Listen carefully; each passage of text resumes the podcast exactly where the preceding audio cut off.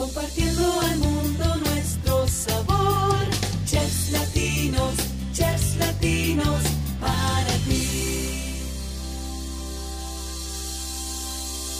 Hey, ¿qué onda? Mi racita, mi gentecita hermosa de Chefs Latinos, el podcast. Soy yo, Oscar Quiñones, presentándome una semana más con más historias que inspiran y obviamente, pues con chefs que son chingones en todo lo que hacen y son unas personas que le echan muchas ganas.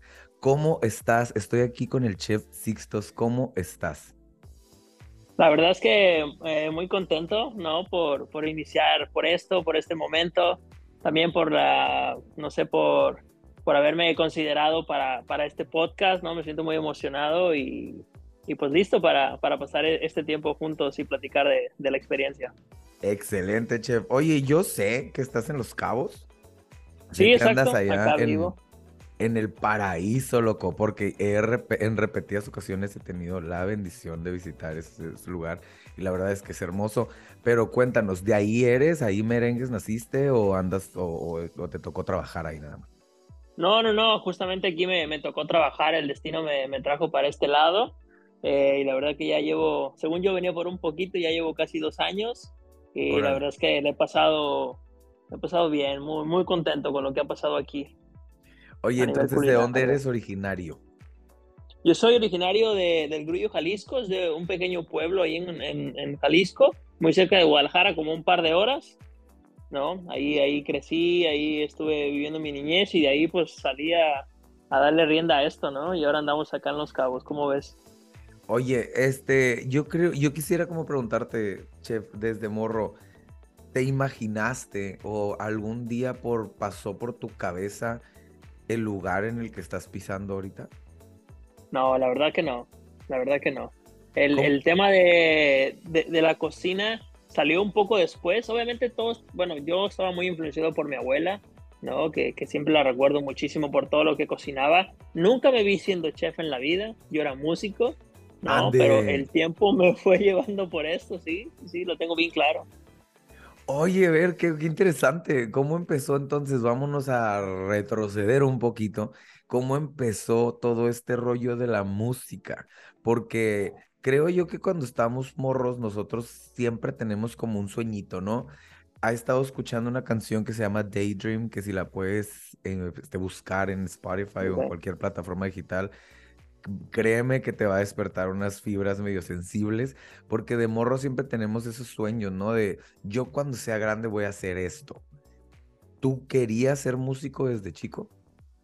Sí, mira, fíjate que yo, la música, a mi papá le encanta la música, entonces yo creo que desde que estaba con mi mamá en su vientre, la música siempre fue parte fundamental de nosotros en la casa, ¿no? A mí, a mí me encanta la música, fui músico por mucho tiempo, ¿no? Yo creo que el tema artístico también siempre, siempre fue parte de mí, ¿no? A mí me gusta mucho el tema de, de, de todo esto, de, de la música, de, un buen video, ¿no? De la arquitectura, ahora de la gastronomía. Entonces yo creo que al final del día, aunque yo no quería ser chef o no lo tenía claro, sabía que, que todo este tema artístico sí, sí estaba dentro de mí, sin duda, sin duda, siempre.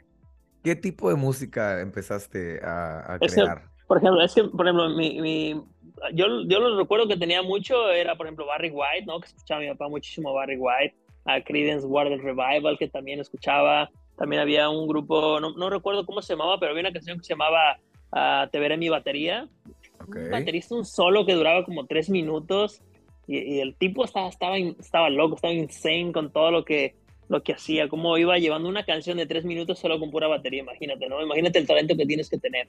Sí, ¿no? Entonces sí, me sí, acuerdo que, que, que, esa influencia la tenía muy, muy marcada de mis papás. Este, y ahí, ahí fui creciendo, fui, fui siempre con el tema de la música, hasta que un día el destino me llevó por, por otro lado y la verdad es que estoy muy contento de estar aquí. ¿Cómo fue eso? Yo quisiera saber, por ejemplo, en allá de donde eres originario, músico con papás que, te, que les gustaba también mucho la música, uh -huh. eh, ¿cómo era esta vida lejos de, de saber en, a qué te ibas a dedicar toda la vida? ¿O tú tenías un plan de vida con esto de, de la música? No, fíjate que la música siempre, digo, siempre fue un gusto, ¿no? o sea, yo, yo, yo, sabía que a mí me gustaba mucho la, la música, que quería estar en giras, en, en, todo este tema, yo era baterista, ¿no? Más sin embargo, también mucho que está muy influenciado con mi estilo culinario que actualmente tengo es porque creces en un pueblo, es muy distinto a la vida de una ciudad, ¿no? O sea, en el pueblo comes productos de verdad, ¿no? Un producto que ahorita, ahorita la moda, ¿no? De, orgánico. Yo crecí ahí, ¿no? O sea, yo crecí con eso, ¿no? Mis abuelos tenían ganado, entonces literalmente tomaba leche de una vaca que, que mi abuelo solo, solo era específicamente para nosotros, ¿no? El producto que de primera calidad, el maíz, el elote, la milpa, ¿no? Cualquier cosa que estaba alrededor, eh, incluso hasta un caldo de pollo tenía plagado de sabor a, nada que ver con lo que hoy en día cuando compras hay un pollo del súper, ¿no? Yo creo que todo está muy ligado a eso, ¿eh? Yo creo que algo al final del día está ligado en la vida y, tiene un destino, sin duda. Claro, y, es algo que debemos de pensar o creer en el destino, porque justo hoy estábamos hablando de eso en, en un lugar en el que estábamos, este, acerca de estos de estas cosas, de cómo la vida te las va planteando y cómo te la, vida te las va acercando y te está dando estas oportunidades y estos nuevos retos que muchas veces cuando somos controladores con la vida nos estresamos y nos desesperamos y decimos, ya, ya quiero que suceda, ya quiero que sea una realidad, pero muchas veces la vida es muy trucha, es muy inteligente. Así por lo que veo y me platicas, fue como te fue llevando hacia el lado gastronómico, ¿no? Exacto. ¿Cómo es que de repente estudiaste, chef? ¿O eres empírico? ¿O es que, cómo pasó aquí? No, sí, sí estudié. Fíjate que después de que yo intenté hacer mi trámite para, para la música, para el conservatorio, me, me equivoqué en, en, el trámite y bueno, me dijeron, bueno, sabes que te tienes que esperar un año para volver a hacer tu trámite de, la forma correcta para poder entrar. Y yo fue así de, o sea, no voy a esperarme un año sin hacer nada, ¿no? Para algo. Entonces, ¿sabes qué me dijo? Mis papás, oye, ¿por qué no te vas a Estados Unidos un tiempo con tus tíos? Y dije, bueno, me, marcho, ¿no? Y mis tíos tenían un restaurante muy pequeño ahí en Estados Unidos, ahí en Lebanon, Oregon. Y me acuerdo que me dijeron, oye, ¿por qué el fin de semana no vienes y nos ayudas? ¿no? Porque se pone bien, bien cachondo, siempre estaba lleno el restaurante los fines de semana. Y me acuerdo que un, que un viernes, ¿no? Dije, bueno, vamos, les ayudo, ¿no? Llegué y estando en, en, la cocina realmente empecé a sentir la adrenalina así de, hey, dame esto, dame aquello, el fuego, el, el salen las órdenes, marche y marche y marche y marche y, y el ruido y todo eso. Y como que dije, oye, como, como que me siento bien aquí, ¿no? Como que este, esta adrenalina, este, esta temperatura, este rush, me gusta. Y me acuerdo que le marqué a mi mamá el otro día y dije, ¿sabes qué, mamá? Me gustaría estudiar cocina, ¿no? Y me dice, ¿cocina? Y cuando en tu vida habías cocinado, cuando en tu vida habías cocinado nada en la casa, ¿no? Dije, es que, ¿sabes qué? Les ayudo a mis tíos y sentí como que una buena adrenalina con ello, ¿no? Entonces le marco a mi mamá y casi casi el otro día mi hermano se pone las pilas y me encuentra en una, una escuela en Guadalajara y es que yo empiezo a estudiar cocina justamente ahí en Guadalajara. Ok, y estabas en Estados Unidos y después de eso te regresaste a México a estudiar, ¿por qué no lo estudiaste allá? Sí, pues mira, la verdad es que yo fui solamente por, por el tema que de permiso que te dan los seis meses que, que es para poder estar allá. Entonces dije, bueno, regresar a casa, regresar en Guadalajara, que también era mi casa, por, por, por, así decirlo, ¿no? Encontré una escuela, me sentí cómodo y fue que yo regreso, entro a la escuela, pero fíjate, pasó algo bien raro porque los primeros meses fue así como de sartenes y que la olla y que sautese y que sautor y yo sí, yo pensé que iba a cocinar, ¿no? O sea, yo pensé que iba a llegar y ya a ver, pásame todo y empieza a cocinar uno. Y me acuerdo que le dije, vamos, ¿sabes qué más? Como que no me está gustando mucho esto, ¿no? Me dijo, mira, hagamos algo, ¿no? Obviamente, pues ya pagamos, ya, ya hicimos esa inversión. Espérate estos cuatro meses y si al final de los cuatro meses no te gusta, bueno, adelante, ¿no? Sigue con lo que a ti te gusta, al final del día lo, lo importante es así lo que uno quiere, ¿no? Y me acuerdo que una conferencia que tuve una, una vez, en una tarde que nunca se me va a olvidar en la vida, que se llamaba el ser chef, ¿no? Y, y el, nuestro maestro nos explicaba que, que, ser chef no es cocinar, o sea, no es como que, ah, cocino, preparo una receta y, y, se va, ¿no?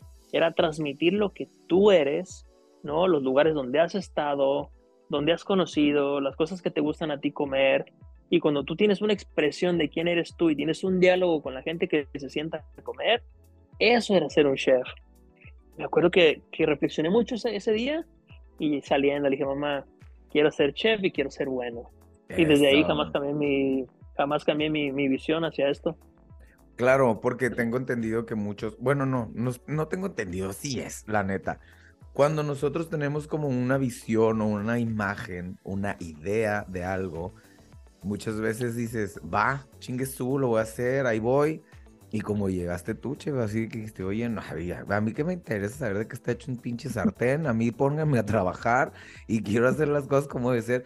Y regularmente, pues, te das cuenta que necesitas la experiencia de alguien que está ahí, que ya tiene un camino recorrido y que te va a decir, ven, güey, te voy a agarrar de la mano y te voy a decir realmente lo que es hacer esto y a enamorarte de un proyecto para poderlo realizar con la pasión que se amerita para pues transmitírselo a las personas, que es lo más importante, ¿no? Por otro lado, qué importante que te diste el, tiempo y chance de entenderlo, porque se me hace a mí muy importante. Ustedes con sus manos y con su cabeza crean este, obras de arte que van directito al estómago de las personas. Entonces, ¿Cómo se inspiras, cómo te inspiras tú, chef, para poder decir, esto es lo que hoy quiero que las personas sientan al probar mi comida? Mira, fíjate que, yo lo asocio mucho, incluso hace poco escribí un libro, ¿no? Que, quería llamar ¿A qué te saben los recuerdos? ¿no? What those memories taste like? Y justamente habla de eso, ¿no? El, el qué te recuerda a ti cuando tú fuiste creciendo, las cosas con las que tú ibas probando, las cosas que, que tienes un recuerdo en la memoria, ¿no? Literal como Ratatouille, ¿no? Que, que, es un crítico exigente que cuando prueba algo que dice, oye, esto nunca lo había probado, ¿no? Como, como alguien que no te conoce puede recordarte eso, ¿sabes? esa es la magia que existe en la cocina. Entonces yo creo que para mí cocinar se trata de eso, ¿sabes? A ver, acerca de memorias, acerca de, de qué ha pasado por mi vida, hice un viaje a Europa, probé algo que nunca se me olvidó y todo eso lo empiezas a llevar en tu cocina, ¿no?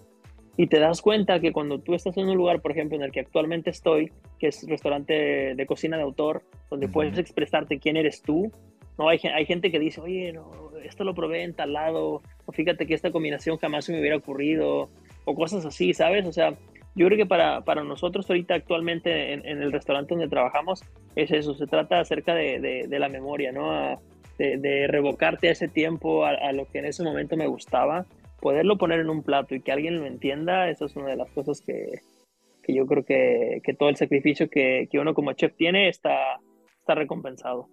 Ok. Yo también en muchas ocasiones pues decimos, ¿no? Oye, este, he platicado con chefs que se dedican a especialmente a la comida mexicana, especialmente a la comida de este oriental, no sé tú estás en un lugar donde hay cocina de autor. Ahora, para la gente que está escuchando este podcast y no tiene, o, como lo mencioné hace rato, la idea de o, la, o el criterio de qué es una cocina de autor, ahora el chef Sixtos lo va a explicar con todas las de la ley porque a eso se dedica y eso es lo que tiene. ¿Qué es exactamente una cocina de autor? Eh, te platico. Bueno, aquí, aquí en el restaurante eh, estamos asesorados por un chef de dos estrellas Michelin, ¿no? De Ámsterdam, que se llama Sidney Shoot. Entonces, específicamente, cocina de autor es, reflejar lo que eres tú, ¿no? O sea, no es mexicano. Si, si ustedes van al restaurante, no va a ser ni mexicano, ni francés, ni europeo, ni nada. Va a ser realmente la cocina de Sidney, ¿no? O sea, ¿qué tiene él en su mente?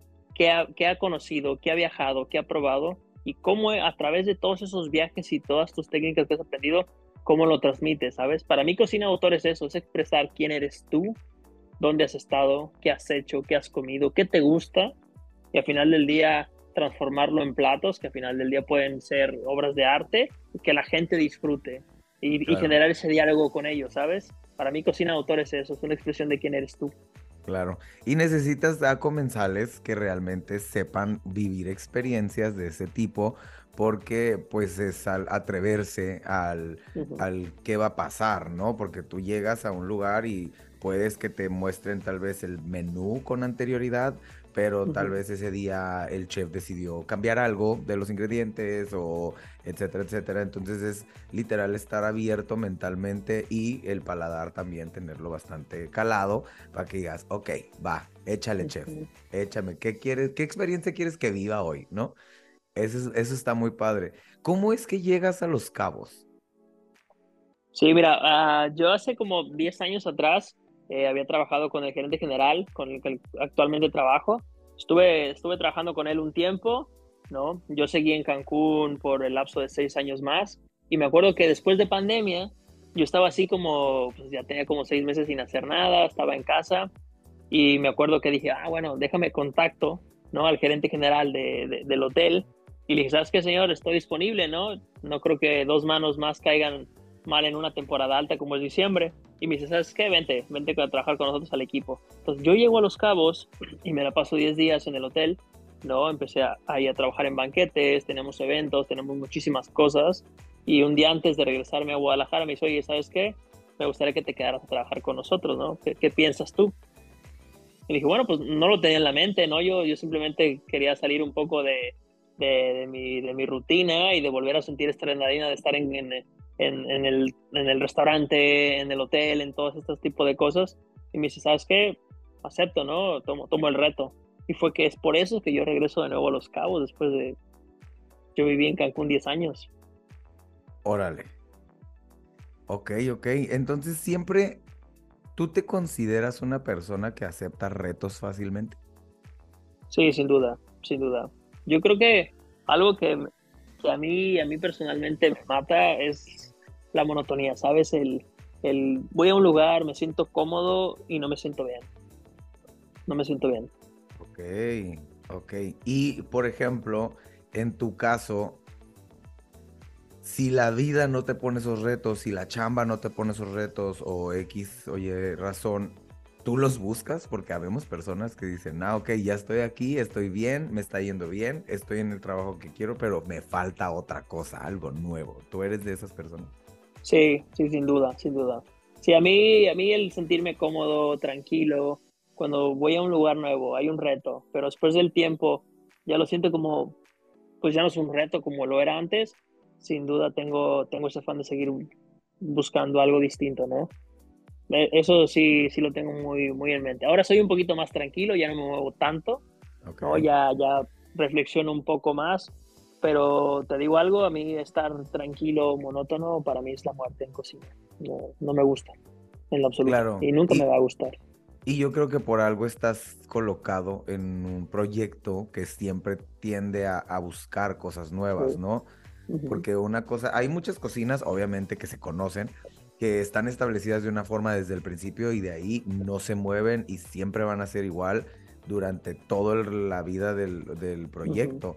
Entonces cuando estás en un lugar de cocina de autor, tienes esta libertad, ¿no? De seguir creando, de hacer cosas novedosas, etcétera, etcétera. ¿Cuál es la ambición o la meta del chef Sixtos en un corto plazo?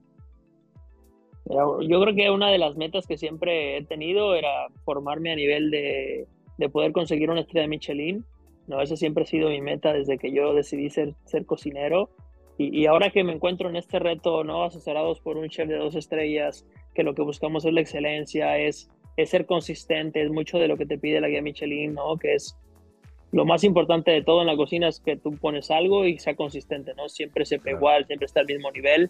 Entonces yo creo que me encantaría que llegara la guía Michelin a México, sería como lo mejor que me pudiera pasar, porque sé que en el proyecto en el que estamos ya estamos encaminados a, ¿no? Y, el poder, ¿no? Aspirar a ese galardón, sin duda sería una de mis metas que están muy, muy en la mente a corto plazo.